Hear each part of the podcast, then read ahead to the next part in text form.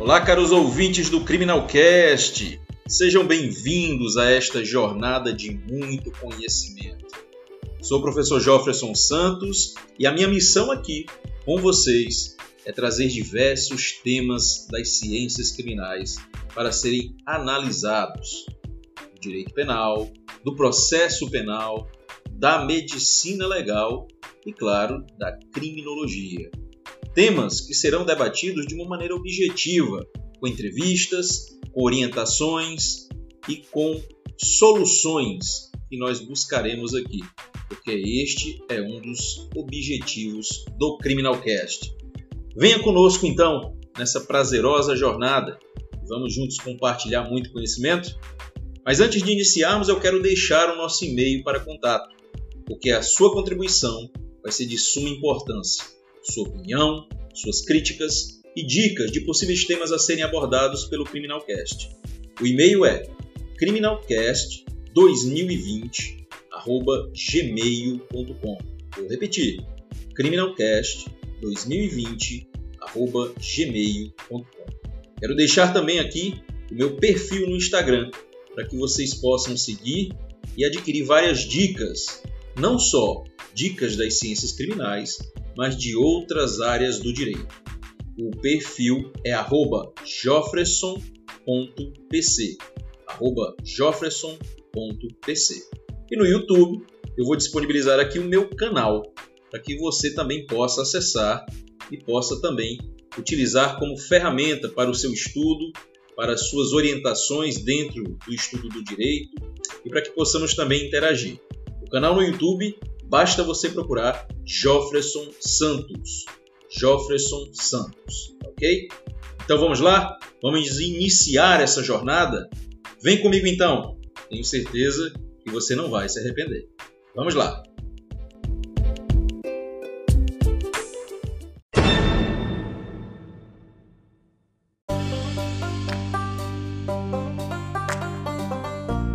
Então vamos lá! Quinto episódio do Criminalcast está no ar e ele vai trazer uma análise de um tema importantíssimo. Tema esse que poucas vezes é abordado. Eu tenho certeza que você já foi vítima ou conhece alguém que foi vítima de crime.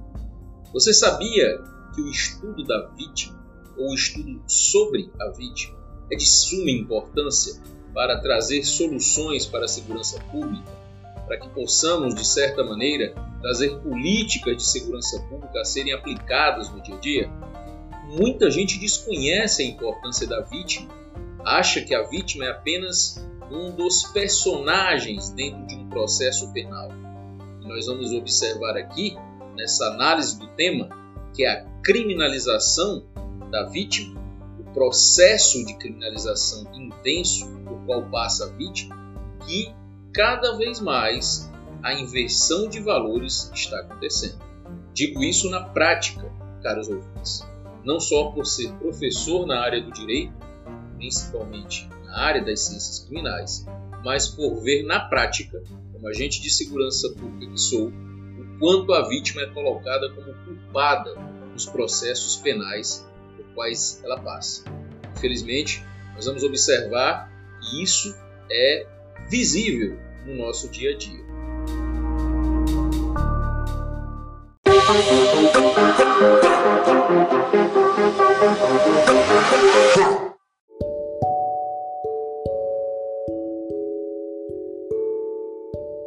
Você sabia que a vítima ela teve várias fases de evolução quanto ao estudo e à sua análise?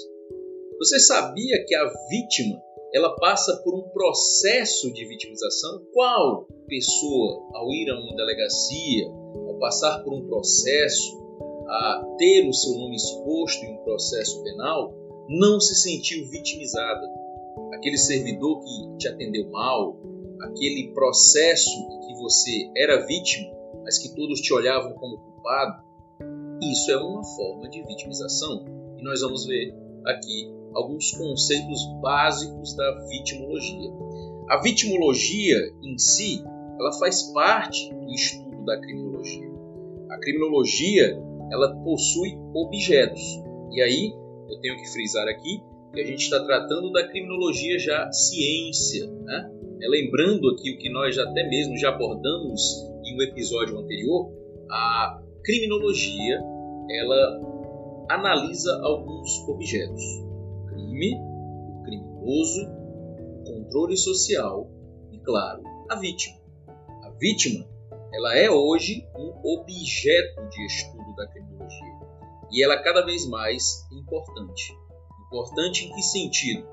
Para que possamos traçar políticas de segurança pública.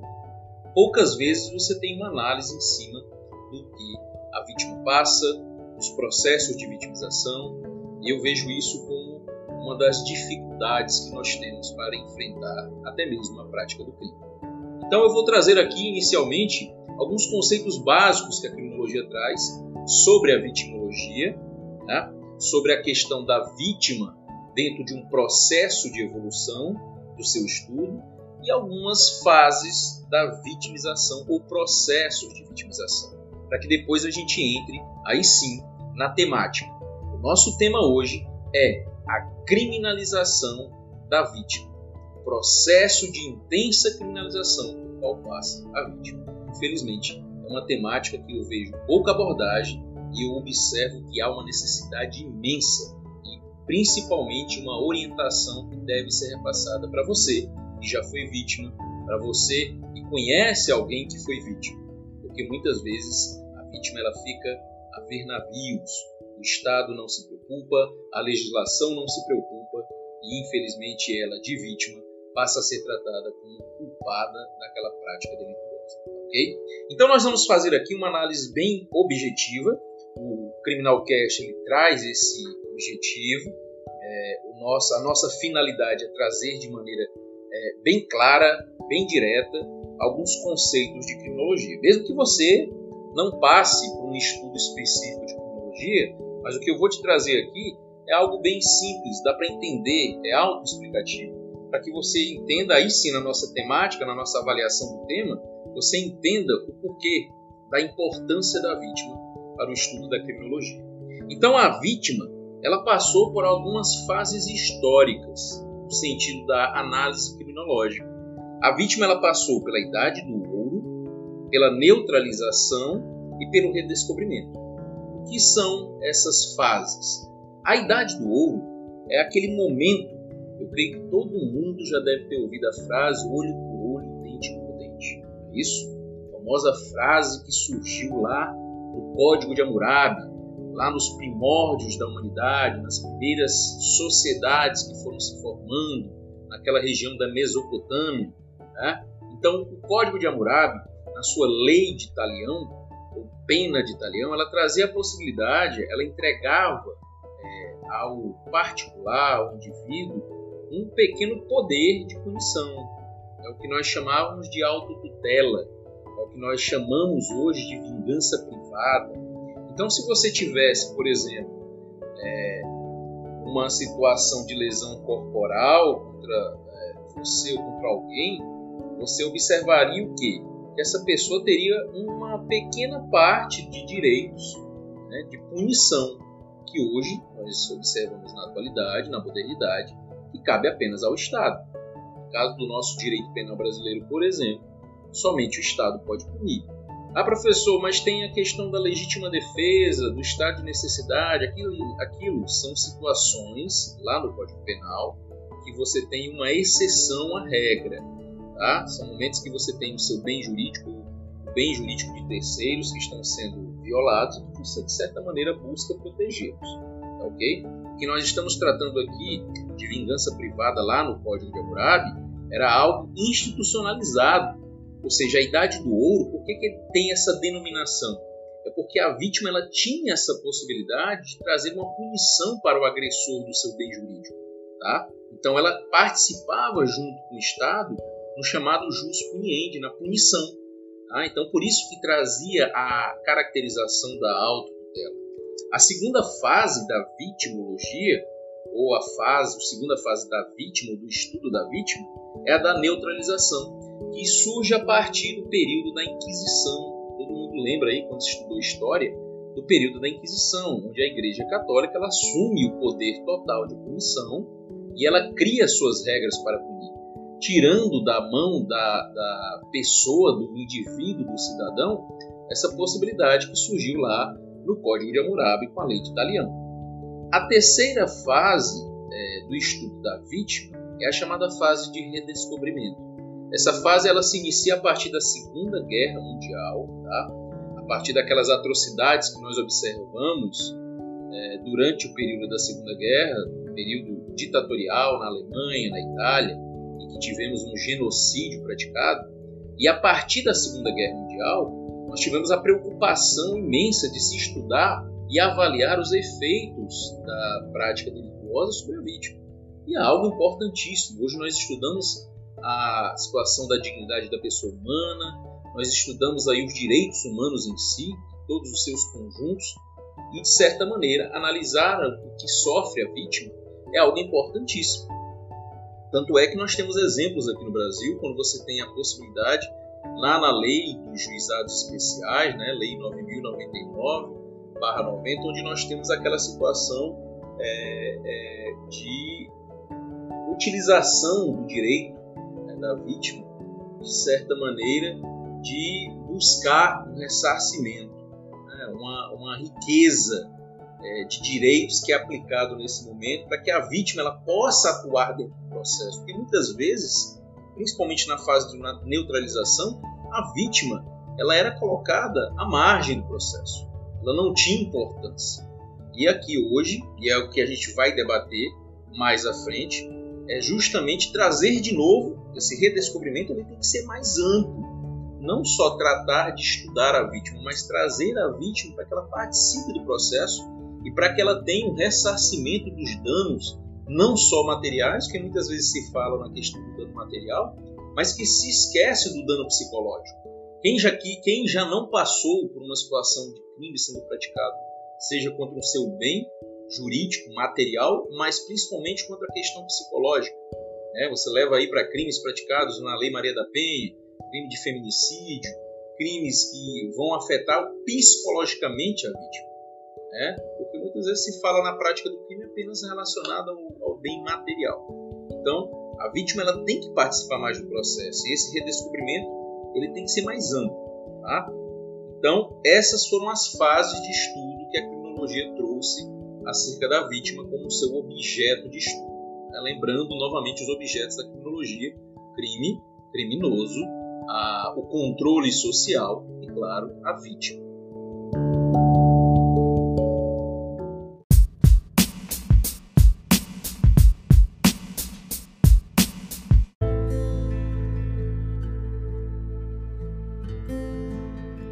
Diante do estudo da vítima, a criminologia também traz processos de vitimização. E o interessante, Carol, é, é que você tem aí um desconhecimento por parte das pessoas que são vítimas de violência. Muitas vezes ela acha que ela só é vítima naquele momento em que seu bem jurídico é violado. Alguém que foi assaltado, alguém que foi furtado, alguém que teve uma injúria contra a sua honra. Na verdade, a lei é a chamada vitimização primária, são os efeitos do crime sobre o seu bem jurídico. Então, vitimização primária é quando você é vítima, quando você tem o seu bem jurídico violado. É o reflexo do crime sobre o teu bem jurídico, integridade física, honra, é, patrimônio. Ali é a fase primária de vitimização. A fase secundária é aí toque onde eu quero frisar, é onde você tem a maior incidência de vitimização. É na segunda fase.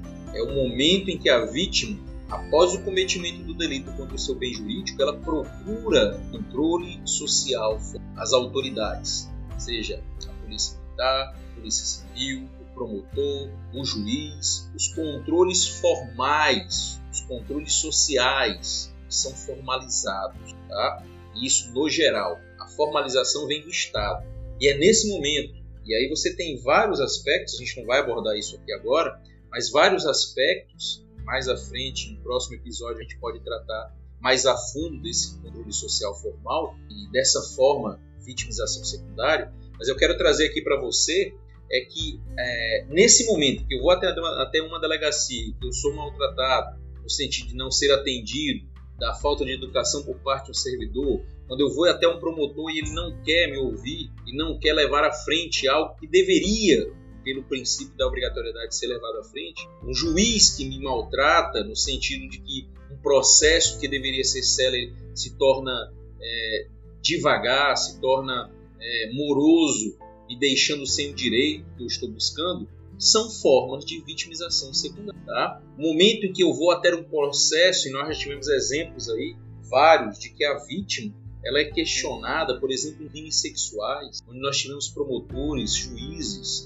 é, delegados de polícia, em momentos de, de interrogatório, até mesmo de colhida de testemunho, colocando essa vítima numa situação de constrangimento. É uma vitimização secundária. Tá? E a vitimização terciária, que é aquela que finaliza os processos de vitimização, é o momento em que a vítima ela tem um contato com social informal, com a família, com vizinha, com amigos. Infelizmente é aí que eu trago a temática de hoje no episódio do Criminal Cast. É nesse momento da vitimização terciária que nós temos o surgimento de algo cada vez maior, que é a chamada cifra negra. Eu não sei se você já teve contato com essa terminologia. Cifra negra surge a partir do momento em que aquela vítima diante daquele pensamento em ser constrangida, porque nós sabemos como é a sociedade, a partir do momento que a pessoa é vítima, para a sociedade ela vai começar a ser apontada na O vizinho vai dizer que ela foi vítima de estupro, vai dizer que ele foi assaltado, que ele foi um mané por ter sido assaltado, por ter andado naquela hora, com aquele bem exposto. São palavras que vão surgir e que vão trazer a reflexão por parte da vítima para que ela evite o que? A notificação à autoridade. E essa falta de notificação traz o que? Um reflexo, que é a quantidade de estatísticas que surgem para a quantidade real de crimes que são praticados. Então, esse, essa obscuridade sobre os dados reais, que não surgem porque a vítima ela acaba é, optando por não notificar o crime, é o que nós chamamos de cifra negra. Tá? A cifra negra hoje no país ela é imensa principalmente em crimes sexuais, crimes contra a honra, a vítima muitas vezes, crimes patrimoniais, por quê? Porque a vítima muitas vezes ela diz, para que, que eu vou notificar? Para que, que eu vou fazer um boletim de ocorrência se muitas vezes eu não vou ter o meu bem de volta, eu vou ter que ir a um processo, eu vou ter que me expor perante o criminoso, eu posso ter a minha vida de ser retirada porque esse cara vai olhar para o meu rosto e vai me marcar. Então são vários questionamentos que fazem com que essa vítima ela deixe de notificar, que faz surgir a chamada cifra negra. Então, esses são pequenos tópicos de criminologia para que ajude uh, você a entender o que, que nós vamos abordar agora em si, que é o nosso tema central do episódio aqui no cast, que é justamente o processo de criminalização da vida. Esse processo de criminalização, eu particularmente entendo como uma inversão de valores. O criminoso hoje ele tem vários aspectos de proteção legislativa. Tá?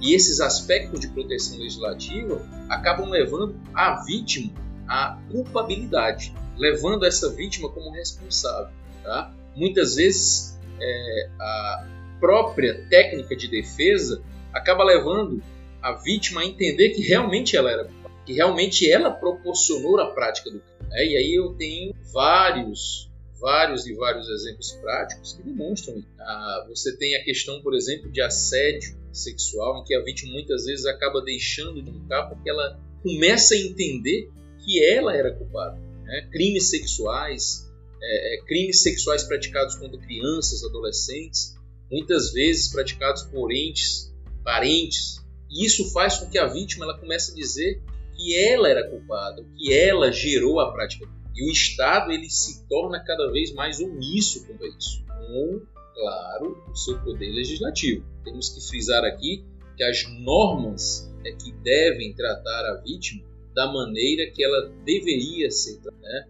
de maneira honrosa, de uma maneira protetora e que infelizmente o que nós temos aí hoje em dia é o contrário. Cada vez mais a vítima é tornada culpada. Né? Nós tivemos vários exemplos na mídia. Eu vou me recordar aqui daquele caso de uma menina, de um adolescente que acabou sendo vítima de crime sexual no Rio de Janeiro, em que se criou aquela ideia e aí uma estatística foi colocada, uma entrevista que foi feita né, com a população nas ruas, pegou-se a quantidade X de pessoas e fez uma pesquisa e trouxe uma resposta alarmante de pessoas que disseram que ela tinha realmente ter sido vítima daquele crime porque ela se expôs demais, porque ela subiu o morro, porque ela estava em uma festa com aquelas roupas, com aqueles jovens, então ela merecia, entre aspas, ser estuprada que é um absurdo vindo de uma população.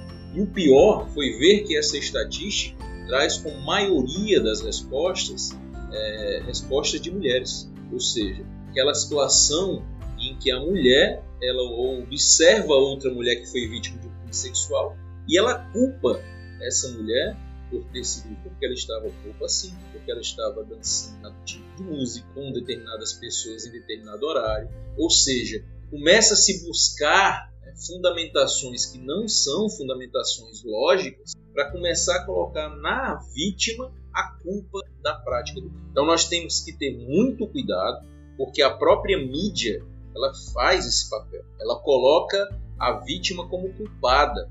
Quantas vezes você não observou no noticiário, seja no noticiário da internet, noticiário escrito, ou naqueles que são usados por televisão, é, se colocando vítimas de crimes na Maria da Penha, seja lesão corporal em ambiente doméstico, até mesmo é, crimes de feminicídio, se colocando a vítima né, como culpada e o agressor como se ele estivesse defendendo a sua honra. Antigamente nós tínhamos nos institutos a legítima defesa da honra, todo mundo deve recordar. Aqueles que não recordam, procurem depois aí na internet. O caso Doc Street foi justamente o caso envolvendo a atriz na época, modelo Leila Diniz, caso emblemático que foi para os anais do nosso direito, os anais do direito penal e processo até mesmo da criminologia. Então, são situações em que ainda em 2020, pleno início do século XXI, nós temos uma situação que é a situação de culpar a vítima por atos criminosos que são contra ela. Vamos ter cuidado, vamos orientar as pessoas. Eu creio que o intuito do Criminalcast aqui é trazer essa orientação e as ciências criminologicas, as ciências criminais, elas têm esse objetivo. Eu digo muito isso muitas vezes eu ouço por parte de pessoas que estão associadas à defesa de que as legislações estão recrudescendo. Data vênia, caros colegas, data vênia. Eu não concordo. Cada vez mais o que nós temos é uma inversão de valores, é, onde a vítima, e eu não vejo uma preocupação com a vítima. É, o que eu trago nesse episódio é esse questionamento: quando a vítima ela vai ser objeto de preocupação? Nós temos dois polos dentro de um processo penal, que é a acusação e a defesa. E eu não vejo é a vítima sendo inserida nesses polos. Tá? Eu não vejo a preocupação com aquilo que é a consequência, seja ela material ou psicológica, sobre a vítima. Eu creio que esse é o debate que eu estou trazendo aqui nesse episódio do Canalcast. Eu espero que aqueles que estão nos ouvindo agora, eles possam refletir um pouco também sobre essa criminalização intensa que está recaindo sobre vítimas de crimes neste país, ok? Espero que esse episódio tenha sido bastante proveitoso para você. Cada vez mais nós vamos trazer temas extremamente importantes, tá? Espero a sua participação, a sua interação. Nós já deixamos aqui os contatos, tanto o nosso e-mail, o perfil nas redes sociais, e espero que você também interaja Vamos aguardar esse feedback para que cada vez a qualidade aqui dos nossos conteúdos seja maior, tá bom? Então, nos encontramos num próximo episódio, porque eu sempre falo, adquirir conhecimento não é o principal. Adquirir conhecimento e compartilhá-lo, aí sim, aí você está disseminando saber. Forte abraço a todos, até mais.